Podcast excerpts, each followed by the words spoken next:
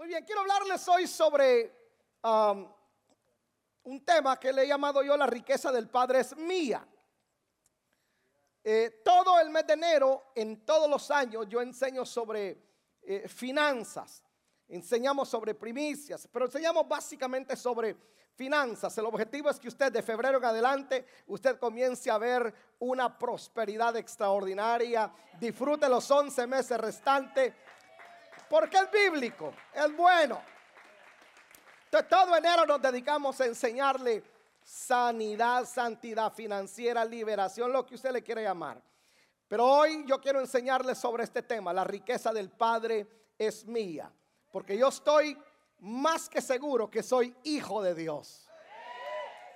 Ah, no, no, uno, dos. Yo estoy más que seguro que usted es hijo de Dios. Ahora, y si es hijo, Usted es coheredero con Cristo. Vamos a ver si después de la prédica lo termino de convencer. Quiero que vaya conmigo a Salmos 24, verso 1, Salmo 24, verso 1. Cuando lo tenga me dice, ya lo encontré. Perfecto.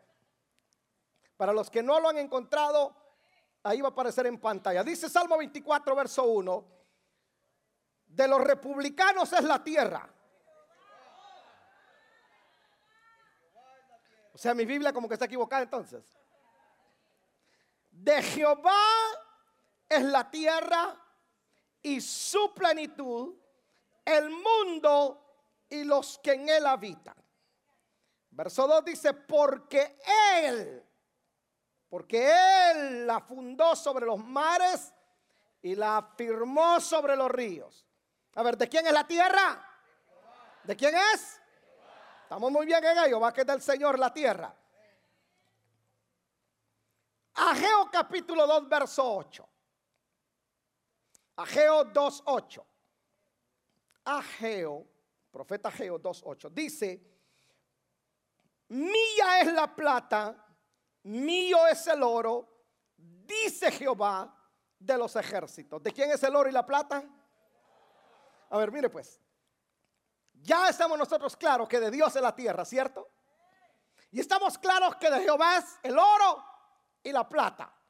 Ahora pregunto, ¿cuántos en realidad se consideran hijos de Dios? A ver, levánteme sus manitas al cielo y diga conmigo, de mi papá, todo aquel que se considera hijo de Dios, de mi papá es toda la tierra es todo el oro, es toda la plata. Y como yo soy su hijo, tengo derecho a esa bendición. Ahora mire pues, cuando nosotros miramos esos versos y miramos la condición de algunos cristianos, de algunos hijos de Dios, pareciera que algo está mal. O sea, cuando uno mira la carencia de algunos, que viven limitados, uno dice, algo está mal aquí. Y definitivamente Dios no puede ser. Tampoco su palabra. Entonces yo creo que el problema está en nosotros. Creo que el problema lo tenemos nosotros en no aceptar o creer lo que la Biblia dice acerca de la prosperidad. Porque hemos sido nosotros más receptivos al mensaje de la escasez, de la pobreza, que creer que Dios nos quiere prosperar. Uy, ese mensaje de la prosperidad es del diablo. Entonces tenemos que aceptar que la pobreza es del Señor. Entonces, fíjate bien, todos los que utilizan un libro como referencia o como guía de algo, lo creen. El cocinero, por ejemplo, que nunca ha cocido un platillo. ¿Cuántos han cocinado algo que no lo saben, pero se dejan guiar por un, por un ah, recetario? A ver, levante la mano. ¿Verdad? Usted agarra el libro y usted dice tantos gramos de sal, tanto de harina, tanto de esto, y voilà, le sale el pastel. Pero usted no es un pastelero, uno no es un repostero. Usted se dejó guiar por el manual y sale el pastel, el platillo que usted quiere. ¿O qué tal los científicos? Los que fabrican la medicina, los que fabrican las inyecciones, se dejan llevar por un manual. Los que fabricaron las vacunas contra el COVID, ¿no? Se dejaron guiar por un manual, o por lo menos eso creemos.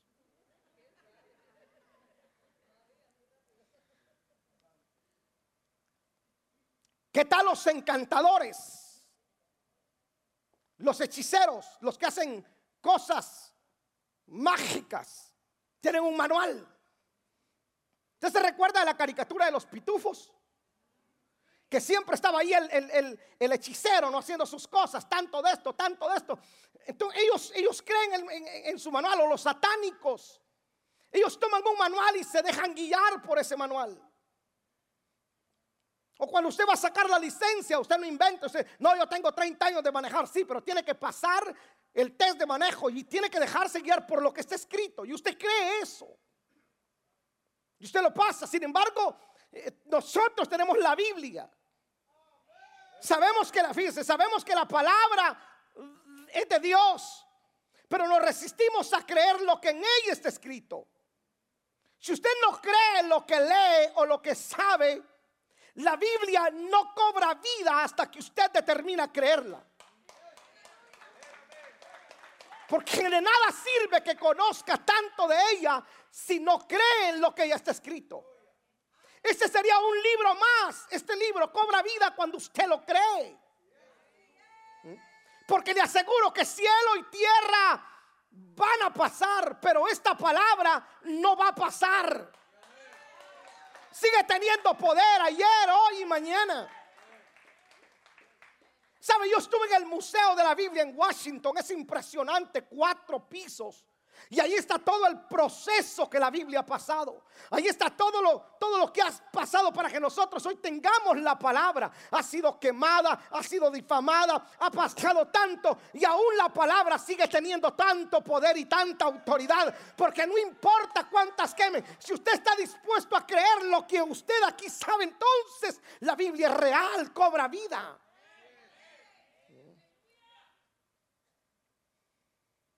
Mire lo que Pablo escribe en 2 Timoteo 3:16. En pantalla aparecerá ahí los que están anotando, más vale que anoten porque esta prédica, esta enseñanza le va a cambiar la vida. 2 Timoteo 3:16 dice, alguna escritura. ¿Cuánto?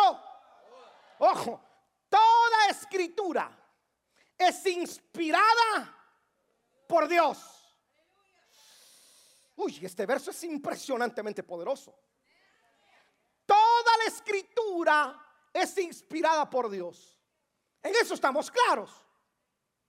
Desde Génesis a Apocalipsis es inspirada por Dios. ¿Para qué? Ojo, útil, es útil. Diga conmigo, es útil la palabra. Es útil para enseñar, redarguir, para corregir, ojo, para instruir, en justicia 17 a fin de que el hombre de Dios, o sea usted, sea perfecto, enteramente preparado para toda. Como decimos nosotros, más claro ni el agua. O sea, la escritura es útil, sirve. Yo sé tantos versos de la escritura, sí, pero ¿le sirven? Porque la palabra sí sirve, es útil. Nosotros, eh, eh, mire, cuando decimos dice que toda la escritura está hablando del Nuevo, del Antiguo Testamento y del Nuevo Testamento. Los primeros cristianos solamente tenían el Antiguo Testamento. Tenían el Pentateuco, Génesis, Éxodo, Levítico, Número, Deuteronomio. Luego tenían Josué, luego jueces. Después de los jueces estaba primera de reyes, segunda de reyes, primera de, primera de Samuel, segunda de Samuel, primera de crónicas, segunda de crónicas. Tenemos Esther, tenemos Ruth, tenemos Nehemías, tenemos Edras, luego nos pasamos a los Salmos, luego Proverbios, Eclesiastés. Luego de Eclesiastés tenemos profetas menores, profetas mayores. Pero ellos solamente tenían esos libros el, el, Antiguo Testamento. Nosotros tenemos 66 libros. Tenemos el Antiguo Testamento y el Nuevo Testamento. Tenemos Mateo, Marcos, Lucas, Juan. Tenemos Hechos, Romanos, Primera, Segunda de Corintios. Y ahí nos vamos hasta Apocalipsis. O sea, nosotros tenemos lo que ellos dijeron, lo que ellos hicieron, lo que ellos fueron testigos de lo que nuestro Señor Jesucristo hizo. O sea, si ellos fueron capaces de transformar su vida, su economía, el mundo, solo con el Antiguo Testamento, nosotros tendríamos que hacer más.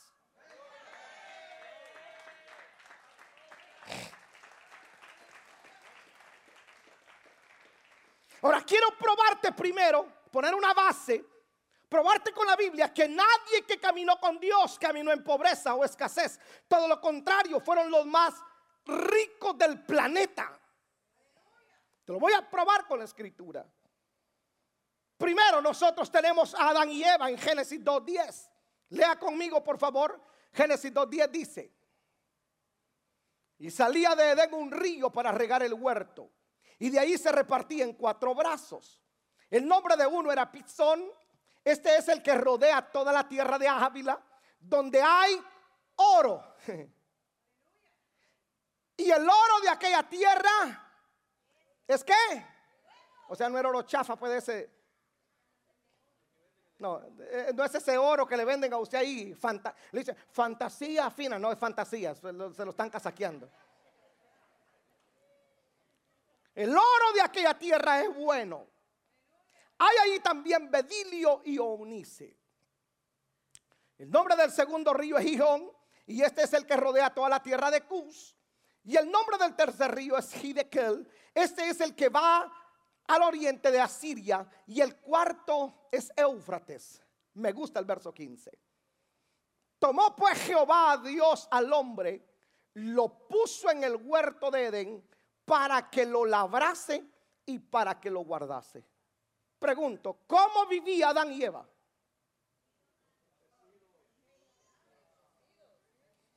¿Cómo vivían? Usted dice, ah, pero perdieron todo por desobediente. Perfecto, toda desobediencia trae consecuencia. Pero ojo esto, pero ellos no perdieron la tierra, ellos perdieron el Edén. Del Edén fueron sacados. Ahora ellos ya ya no vivían en el Edén, pero tenían toda la tierra para ellos. El Señor le dijo, mire, con el sud, ahora sí les va a costar, porque en el Edén Dios trabajaba para ellos y les suplía todo. Ahora ellos tenían que trabajar, pero tenían toda la tierra, podían sembrar lo que quisieran, podían comer lo que querían, ¿cierto? No perdieron la tierra, perdieron el Edén.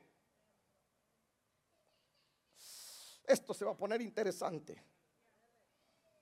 Número dos, otro ejemplo de, un hombre que prosperó, Noé con su familia. Génesis 9, del verso 1 al 3 dice, bendijo Dios a Noé y a sus hijos. Uy, hasta los hijos de uno, cuando uno es bendecido, jalan, hermano. Por eso más vale a todo viejo que tiene hijos que prospere. Porque ya viejo y acabado, sí está molado.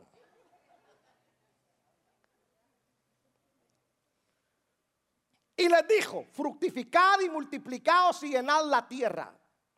El temor y el miedo de vosotros estarán sobre todo animal de la tierra y sobre toda ave de los cielos, en todo lo que se mueve sobre la faz y en todos los peces del mar. En vuestra mano son entregados. Todo lo que se mueve y vive os serán para mantenimiento, así como las legumbres y las plantas verdes os lo he dado todo. ¿Cómo vivía el hombre? antes del diluvio compartían la tierra con otros. Eran solamente dueños de su parcela. Pero ahora, después del diluvio, tenían toda la tierra para ellos. O sea, antes de, antes de compartían. Nosotros, en realidad, los que hemos emigrado para acá, sabemos lo que es compartir con otro. Muy pocos entraron así como Juan Camaney por su casa. ¿ah? Muy pocos entraron, bueno, ya vine y le dijeron, mira, ahí está tu recámara, ahí está tu kinsai, ahí está tu refri, te la tenemos aquí llenita de, sodas que querés. Eh, muy pocos, la gran mayoría compartimos recámara con cinco, seis, siete cuando mínimo. El apartamento, hermano, con gente que ni siquiera lo conocías. Tenías que compartir la lavandería, tenías que compartir la ref, en la refri, algunos se van a reír, pero es verdad, en la refri el bote de leche tenía nombre, porque si no el que llegaba primero se lo tomaba.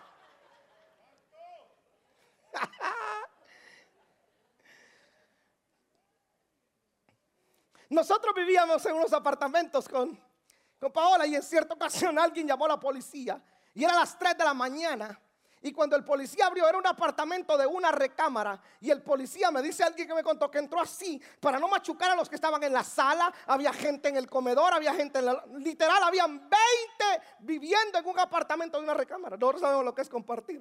Ahora venís a Cristo, tenés tu propia recámara, tu propia casa, tu propia refri. ¡Ay, bendición de Dios!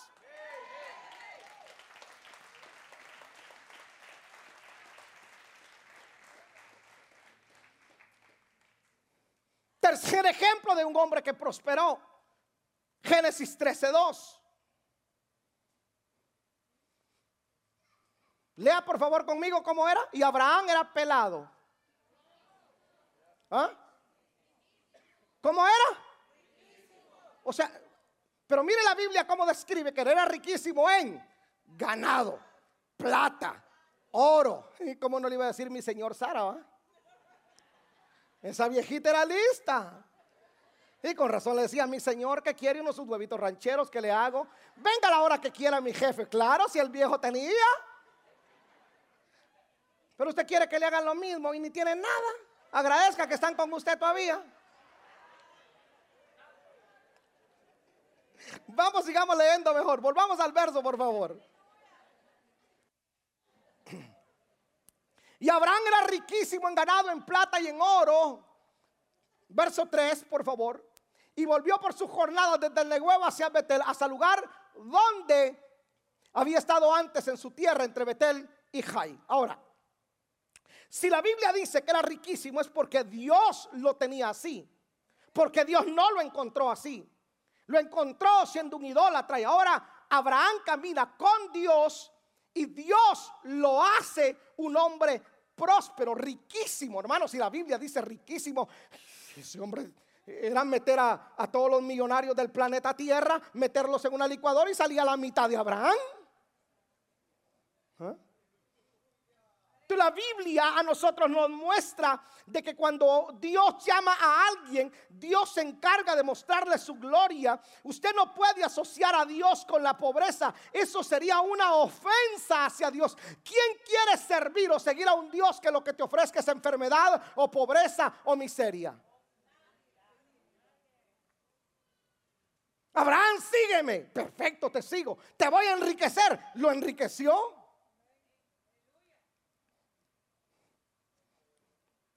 Esto se va a poner interesante. Quinto hombre que Dios prosperó. ¿Cómo encontró Dios a David? ¿En qué trabajaba David antes de conocer al Señor? Cuidando ovejas. Y Dios lo convierte en rey. Y ahora el rey David tiene oro, plata, preparada desde antes tiene sirvientes, o sea, el hombre estaba prosperado y le deja la herencia a su hijo Salomón, otro hombre prosperado por Dios. Salomón, mire la escritura como dice en Primera de Reyes 10, verso 21. Primera de Reyes 10, verso 21. ¿Lo tiene? Leámoslo por favor, me voy a bajar acá. 10, 21. Y todos los vasos de beber del rey Salomón eran de oro. O sea, no los compró ahí del chino. Y, y, todos los vasos de beber del rey Salomón eran de oro. Asimismo, toda la vajilla de la casa del bosque del Líbano, eh, o sea, la casa de descanso, eran de oro fino. ojo, nada de plata, porque en tiempo de Salomón la plata no era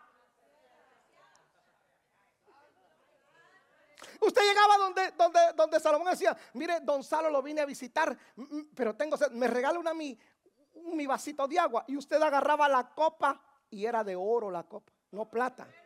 No es más, no plata, no, no, no vidrio. No, no, no vidrio, no, hermano, no era de, no era de, de aluminio, no, era oro para beber agua un vaso de oro. O sea, Dios se pasó con Salomón. No eran de duro por, es que no hay que lavarlos. No eran de esos de a dólar, no, no, no, era de oro. Está leyendo la escritura, eso es Biblia. ¿Ah? Pero note bien que es algo tan impresionante que cuando la reina de Saba oye de la sabiduría de Salomón, la señora determina ir a buscar y a conocer quién era este hombre, quién era esta persona. Y en Primera de Reyes 10:4 dice,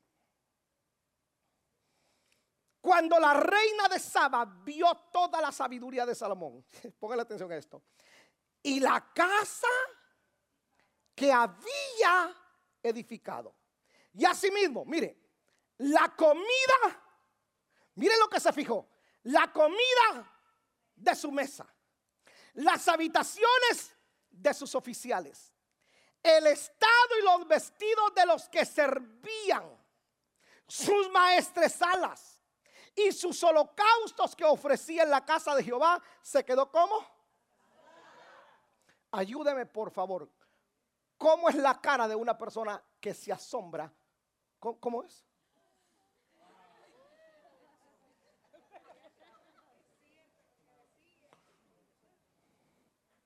Oh my God. Qué manteles.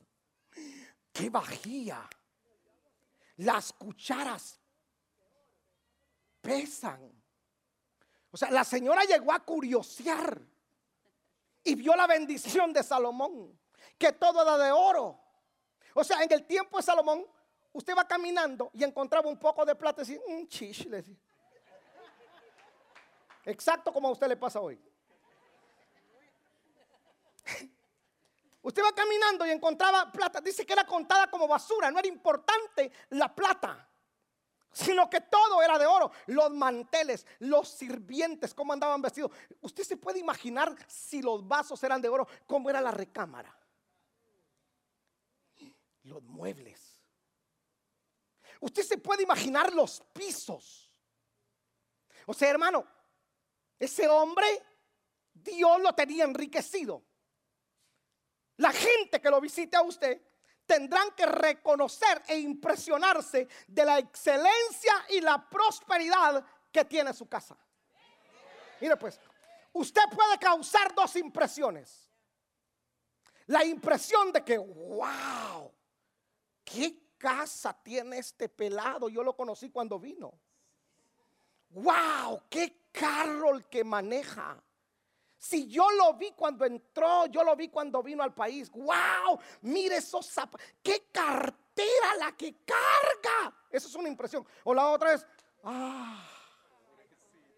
20 años de estar aquí, mire, peor está que cuando vi.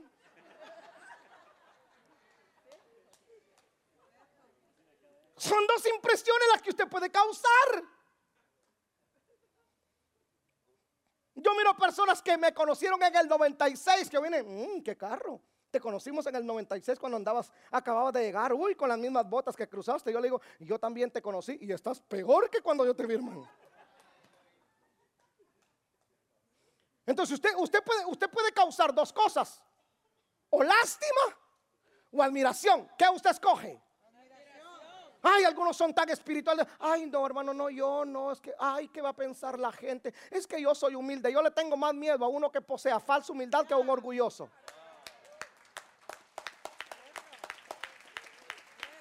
Porque la falsa humildad es peor que el orgullo.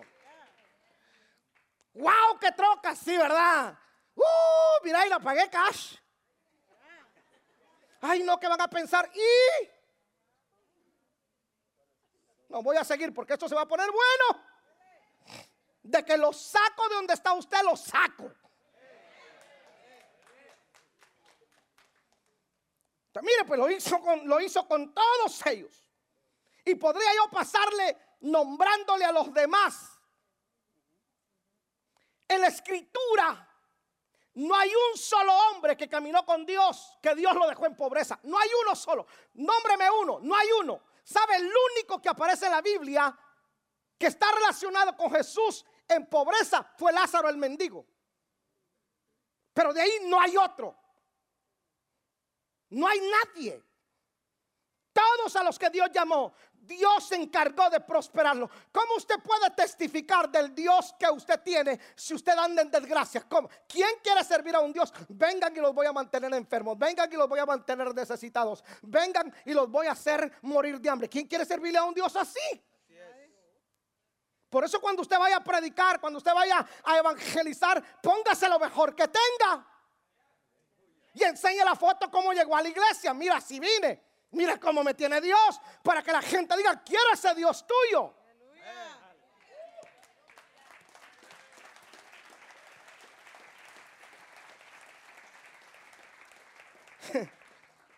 Hace tiempo yo fui a un, a un supermercado, estacionamiento. Y entonces estaban dos, eh, tres vehículos estaban así. Y estaba un Mercedes y creo que el otro era Lincoln. Entonces el Mercedes decía, creo que decía Universidad de Oxford o Harvard. Y el otro, y el otro decía ingeniería en no sé qué. Los dos. Y el tercero era un carro que tenía un nylon en una de las puertas. El bumper casi se estaba cayendo. Y entonces en un lado decía, Jesús te ama. Y uno dice, no, pero como creo.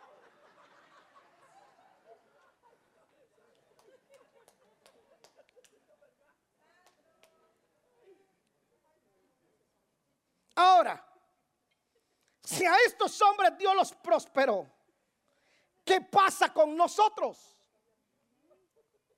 ¿Qué pasa con nosotros cuando vemos que la economía de la gente se tranca? Porque somos más susceptibles a creer la pobreza, el mensaje de la pobreza, que el mensaje de la sobreabundancia. Y a veces hacemos quedar mal a Dios, lo representamos mal porque se nos hace imposible creer que Dios nos puede prosperar. Nosotros, miren, la iglesia por años ha sido rica en sangre. Somos ricos en sangre y para todo la sangre de Cristo. Se mueve un vaso, la sangre de Cristo. Tiembla el avión, la sangre de Cristo. Te visita la suegra, la sangre de Cristo.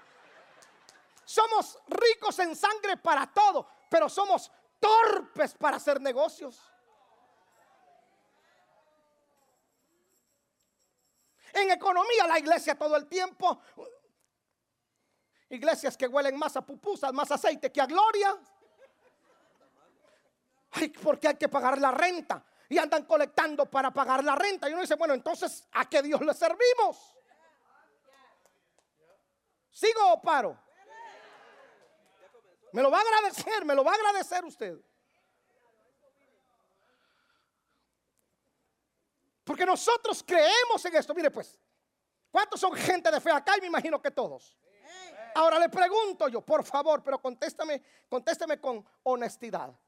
La Biblia dice, diga conmigo, la Biblia dice, que nosotros vamos a caminar en calles de oro, mares de cristales más. La Biblia dice que el Señor tiene una mansión preparada para nosotros. ¿Cuánto lo creen? A ver, pero levante la mano los que creen que hay una mansión para ustedes en el cielo. ¿Creen que hay una mansión para ustedes en el cielo? Perdóneme que yo la vio, ya la tocó, ya estuvo ahí, ya tiene el contrato. Entonces, ¿por qué usted cree que Dios tiene una mansión para usted en el cielo? ¿Por qué? Por la palabra. ¿Por qué dijo? Entonces, ¿por qué no pueden creer que la misma palabra dice y por fe le puede dar una mansión aquí en la tierra o solo en el cielo? Si no son dos tipos de fe, es la misma fe. Ah, creemos que por fe, creemos por fe que hay una mansión que no hemos visto. Pero, ah, porque la palabra lo dice. Bueno, la palabra también dice que nos la puede dar aquí, ya se lo voy a comprobar. Pero entonces, ¿por qué no la creemos? Ay, no, porque imagínese usted, ¿y yo qué hago con una mansión? Ese es problema suyo, pero que Dios dice que se la puede dar, se la puede dar. ¿Cuál es el problema?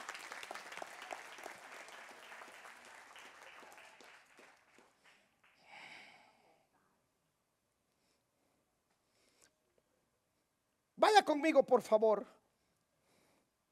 Eclesiastés 2.24.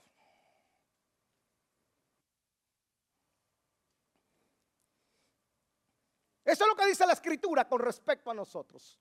Dios lo hizo, ya le mostré con todos estos hombres. Ahora, 2.24 de Eclesiastés dice, no hay cosa mejor para el hombre, sino que coma y beba y que su alma se alegre en su trabajo. Mire pues, no hay cosa mejor para el hombre de que coma y beba.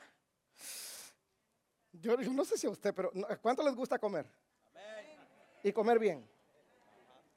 No, no, en serio. De, ver, ¿usted le gusta comer? Ay, no, pastor, yo mire, yo no, yo no como. En serio. ¿Y beber? It's good, right? To eat and to drink. Comer y beber. Que tú te sientes ahí, hermano. Uh, la langosta, dábamos con mi cuñado, con Mario. Y fuimos allá a Papadeus, nos invitó y Mario pidió una langosta de cuatro libras. Y luego pidió un steak. Dice el dicho que así es como el, sapo es la pedrada. Ustedes lo miran a él y se vale la pena. Literal, literal. Entonces estaba la langosta de cuatro libras y el steak. Y se la llevaron, es el gran plato. Y uno, una persona que venía del baño,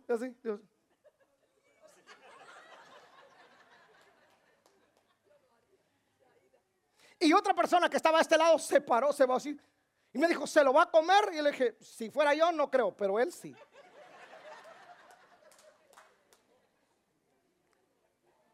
Escucha, pues es bíblico.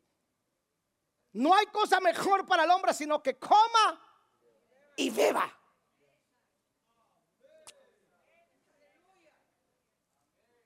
Y luego dice, y que su alma. ¿Cómo el trabajo le puede alegrar a usted el alma? No por el, usted el trabajo, 110 grados en el techo pegando rufi. Aleluya, tengo trabajo, estoy aguantando. No, eso no alegra. ¿Cómo te alegras? Cuando el viernes recibís el cheque, 15 mil dólares, usted lo recibe y dice, ah,